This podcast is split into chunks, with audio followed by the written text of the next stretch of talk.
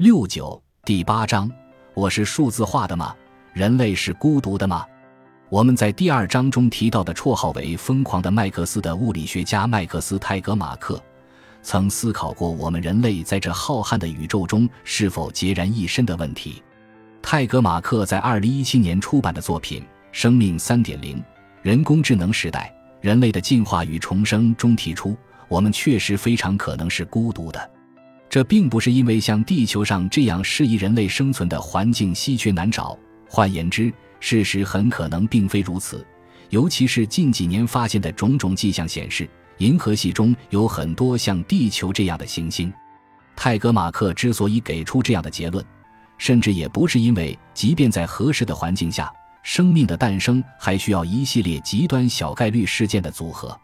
毕竟。斯坦利·米勒关于早期地球如何产生氨基酸的实验，远不能反映生命这种拥有自我复制能力的化学结构是如何产生的。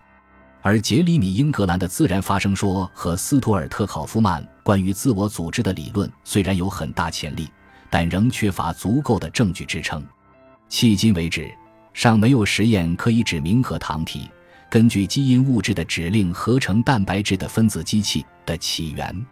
一种可能的情况是，和糖体之类物质的诞生是非常小概率的事件，可能在整个宇宙中只发生过一次。智慧生命的脱颖而出，可能也是一个极端的小概率事件。泰格马克指出，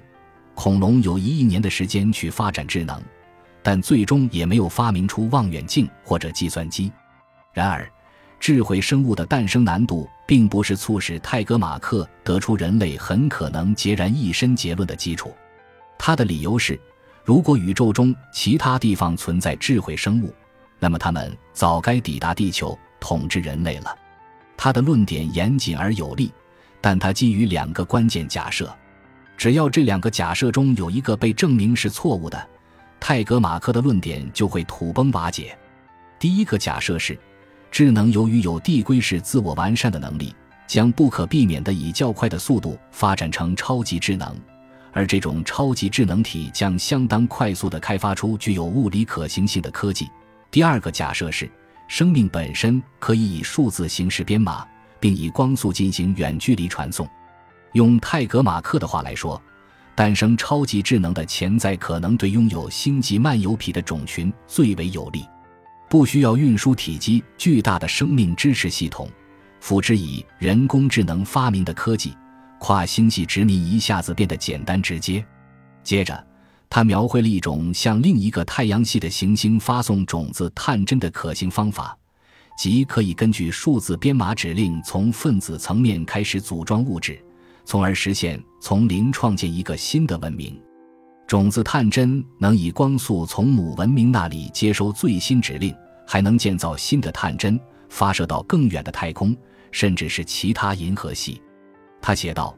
一旦另一个太阳系或是银河系被超级人工智能殖民，那么将人类运送到那里将非常简单。当然，前提是人类成功说服超级人工智能将此作为行动目标。所有人类的必要信息都能以光速传输，